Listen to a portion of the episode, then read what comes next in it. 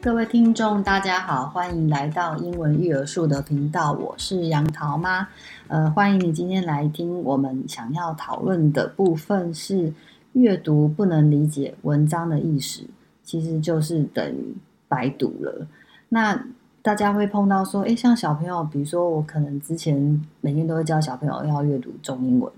然后有时候我就会问他说，诶，你今天读了吗？他就会说，哦，我读啦。然后我就会问他说：“那我可以跟你问一下今天故事的内容是什么吗？”然后他就会跟我说：“不知道啊。”然后我就说：“那你刚才不是读了吗？”他说：“对啊，我读了。”那我就问你说：“那这故事在讲什么？”我不知道啊。然后通常我们就会很纳闷，觉得说：“诶，他是真的有读啦。”有时候我就会跟他说：“诶，那你那你过来读给我听。”然后他可能就过来读，然后他嗯，他会读，但是你问他内容是什么意思，他说他不知道。所以这个时候，我们就会发现说，其实有时候他说他在阅读，他也是真的有读了，但是其实他可能完全不是那么理解这文章或者这一本书籍想要表达的意思。然后呢，如果说我们有呃读过这一本书，我们就可以跟他讨论。那这个时候可以就会诱发孩子想要阅读的情绪跟想要阅读的动机。那我们现在就可以来谈谈看，说孩子他如果阅读能力有一些嗯需要提升的地方，大概是哪里出了问题？比如说，第一点有可能是文章太难，或者是书本读本的内容太难，超过了孩子阅读的程度，所以这会造就他不想阅读。的其中原因，再来呢，就是智慧量不够。如果孩子平常没有就是累积他的智慧量，可能在阅读的时候会因为有太多的单字或智慧看不懂，而造成无法执行阅读的部分，所以他就会没有兴趣想要阅读。那还有一个就是。对于阅读的理解，他可能无法理解重点在哪里，所以他就更不想阅读。也就是说，他看到这一本书可能超过他能够阅读的程度，然后因为智慧量不够，所以他更无法理解，就会没办法进入这一本书。那阅读的部分就是你给他看再多的书，但是他如果无法理解这里面的意思，其实就等于他没有办法阅读。也就是说，你的质量要够，要能够真正理解，呃大于他所阅读的书籍的多寡。那接下来我们就可以来谈看看说，一般如果在阅读碰到就是有阅读障呃阅读就是可能无法理解的情况的时候，我们可以呃怎么样来辅助他们，让他们可以更能够进入阅读的世界里面，然后比较能够理解。阅读的内容它是什么？那第一点呢，我们可以来讨论的是，其实动脑思考很重要。因为比如说啊，我们常常说跟小朋友说哎在聊天啊，然后说哎这本书怎么样啊，那一本书怎么样？然后呢，因为杨桃妈的呃英文可能就是一般般，然后中文稍微好一些些，所以有一些呃简单的英文书还行，但太难的我可能会比较有点难度。但是中文书的部分我是。呃，完全没有问题的，所以有时候我就会跟孩子，可能呃，英文的部分就他也可以处理，那中文的部分我可以帮助他比较多，可能我也会把那本书念完，然后再跟他一起讨论书里面的内容，然后呢，你就会发现说，诶，其实他好像完全都有理解这本书要讨论的内容，所以其实讨论这件事情是在阅读里面，我们之前都讲过。它是非常非常非常重要的部分，就是一定要讨论。那你念的这个书，如果你没有讨论，其实里面有很多的重点，你可能都不会去讲到。比如说，我们可能的念了一本，像之前有讲到有一本书叫做《蜻蜓眼》，它就是在讲一个战乱时代的呃一个外国人跟中国人结婚的呃内容，然后从。呃，欧洲回到中国所发生的所有一切事情，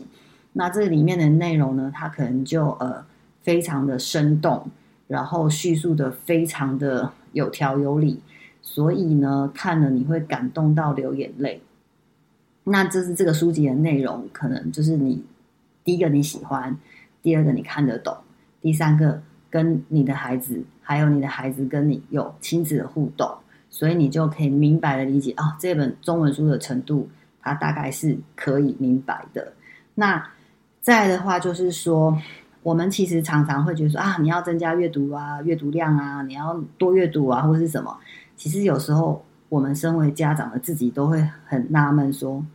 那他增加阅读量，或许中文我可以我可以理解，他大概中文的程度在哪边，大概自己心里有一个有一个点，有一个底这样。但是英文的部部分，毕竟它不是杨桃妈的母语，所以在英文的部部分，我其实一直都是非常的纳闷，想说他到底现在英文程度好不好？他到底有没有理解？因为太深，比较深一点的英文书。我可能没有办法那么 catch up，所以在跟他就是可能就是呃比较小的时候是可以讨论，但他现在已经到 high school 了，可能就是高中的阶段的呃英文对我来说会比较吃力，所以我无法理解他到底阅读的状况跟程度是在哪个部分。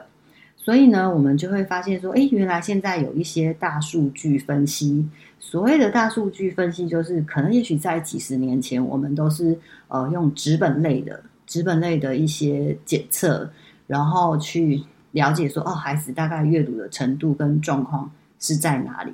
但是他只能做一个概括的分析，你会知道说，啊，它大概是什么样的阅读程度，可是没有办法到很精准，或者是呃做。比较多的了解，所以还是会比较呃，就是比较一知半解。那现在有一些大数据分析，其实它就是呃一些可以做一个非常非常详细的报告，就像我们去做健康检查，你会知道说啊，你现在身体哪一个部位发生什么情况，你可能要针对这个情况去做什么样的呃调整。好，所以你就会知道说啊，我现在可能，比如说我会贫血，我可能就是要吃铁剂啊，或者是说我可能要去多，就是多注意啊，然后不要太劳累啊，或是我可能要做什么样的饮食调整啊，然后让我的可能诶贫血状况可以提升，那阅读的就是可以就是缓解这样子，然后慢慢恢复到正常值。那它就是像一个健康检查的状态，然后同时呢，在检测呃完成之后呢。它就会让你知道说，诶，你的孩子的英文阅读程度大概是在什么级数？那这个阅读检测呢，它可能就是呃，大家一定会想知道说，那它检测的标准值在哪里？它所它的检测的标准值呢，可能就是依照美国的阅读检测标准，也是我们呃之前有讨论过到的蓝思阅读指数。那像这样子的大数据分析，它就是一种线上的平台，所以它可以透过这样的阅读检测，可以呃知道说你孩子目前的阅读程度。那你如果知道你孩子阅读程度的状况之下，比如说你就会呃像我们之前就会有发现，呃，可能就是有一些呃学校啊，他可能检测完之后，你就会发现，哎，原来在同一个班级里面，他可能会有。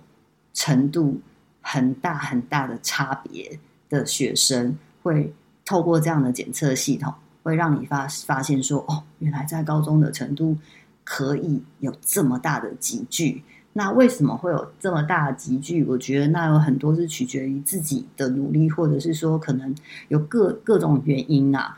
那重点就是说，既然这么大的集聚，可能呃会发现，有些学生他可能已经到了大学程度的阅读程度，有些学生他可能。高中，但是他实际上可能只有小学阅读程度。那在同一个班级里面，所以这就是我们要讲，就是大数据的分析，你比较能够理解到底孩子的程度在哪里。所以接下来的重点就是，当你做了这样的阅读检测之后呢，你可以知道说啊，他可能是在美国阅读程度的哪一个级数。那呃，像这样的大数据分析，它其实除了分析之外呢，它还会告诉你说，你可以做什么样的调整。让你的阅读可以跟上你应该要有的程度，那这就是我们讲个人的努力的，好，或者是说，呃，可能透过学校的一些学习，然后再加上你个人的努力，你一定要像就是就是要跑的比较辛苦，好，那但是这就是必须要付出的。所以像这样子的检测系统呢，它可能就是呃，比如说它是呃，像坊间我们常常看到很多是、呃，把所有的书籍纸本书籍就把它丢到线上。然后告诉你说啊，这个是从美国可能一到十二年级都可以阅读的小说，或者是小读本，或者是各式各样的书籍，可能有几千本或者是几万本。那你就哇，好多哦！我可能就是就是可以在这上面无止境的看。但是通常我们听到身边的人给我们的回应都是哦，你知道吗？我女儿可能或者是我儿子小一、小二。还挺开心的，因为就一个句型、两个句型就结束了，然后听听听听他在念啊，然后有一些歌曲啊，啊觉得很可爱、很活泼，啊就结束。可是三年级、四年级、五年级、六年级到国中的时候，可能英文程度你要念的书籍就不再是只有一两句了，可能是一整页就有几百句。然后呢，孩子就会反映说啊，眼睛看到真的很累，因为呢，其实像这样子的电子书，如果是小说类的。基本上呢，它放在电子书，让你在电脑上阅读。我个人是觉得，连大人都很难做到这个部分的，更何况是中高年级到国中的孩子，尤其是他们的视力在发展。如果要看书的话，其实应该是要买实体书。所以这个部分呢，还是大家要特别注意。那再来说呢，像我刚刚讲到这种大数据的分析，它可能就是哦，一篇文章。好，给二到十二年级的学生，然后呢，但这文章它可是同一个主题，但是它会依照你的阅读程度，会看到比较有深度或是比较简单的文章。那不管你是几年级，可能二到十二年级，你大概就是三三十分钟就可以把这一篇文章全部做完，然后还可以做检测。然后呢，如果你一周可能看个两到三次，你就会。呃，发现你的阅读呃能力跟阅读理解力，还有阅读的技巧跟阅读的速度会一直在进步。然后呢，像这样的大数据，它每个月会给你一个报告，那你就可以在这个报告里面呢，看得到你孩子的阅读状况。那也就是对症下药，说啊，今天如果就是这个报告，它可以让你可以理解你孩子的阅读状况。你就不再需要像瞎子摸象，就会觉得，哎，我到底到底我孩子会不会？到底知不知道？他到底程度多少？然后呢，你就可以慢慢的提升他的阅读程度。那基本上像这样的大数据，然后分析出来之后呢，你如果可以每一周哦，可能做个两到三次的练习，然后呢，一篇文章大概三十分钟，其实你就可以缓慢的。让你的呃孩子的阅读程度可以慢慢提升。那原则上，如果是这样的状况的话，大概一年都可以提升一个年级。那如果你可呃阅读呃速度跟技巧，或者是阅读理解力远远落后于同年级的同学的时候，那你可能需要做的部分就是要比别人做更多的练习。但是也不建议太多，最多可能就是哦，一周一个礼拜七天，可能可以做五次。那当然，你成长的速度就会呃比较快，能够拉近距离。那这样的检测系统，它其实是训练你的阅读技巧、速度跟能力，所以它不是一个阅读书籍的平台，也不是一个阅读书籍呃需要使用到的呃。的的状态，所以呢，像这样的呃大数据分析，它可以让你知道你孩子的阅读情况、阅读能力、阅读速度跟阅读技巧。那同时，如果你要能够让你的阅读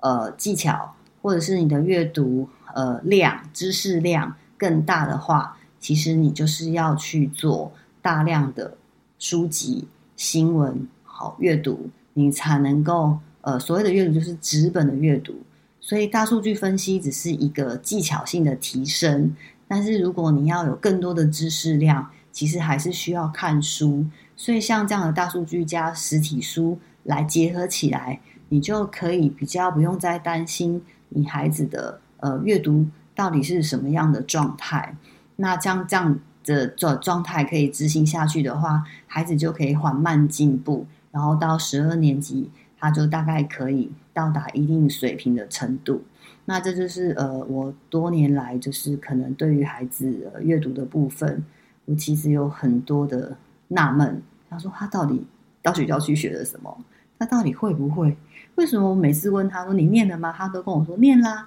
那有一些他有兴趣的书，他就会跟我讨论一下。有一些书籍他可能看不是太懂，他就会跟我说哦，我不知道，我刚念了，但我不知道他在说什么。所以其实有很多的状况是我们无法预测的。但是我们能做的就是呃，可以让帮助我们的孩子慢慢去提升他的阅读技巧跟能力，还有速度。那也就不再是瞎子摸象说啊，我原来我们其实没有办法呃了解或是帮助到他们到底能够理解到什么程度。所以就像呃，有时候国外会说 “read is read”，你念了，但是你理解了吗？所以这个是一个很重要的部分。阅读它是重重于呃质量。而不是只有在于阅读量，所以希望我们今天讨论的内容可以让你有点呃收益收获。那我们今天就到这边喽，谢谢大家。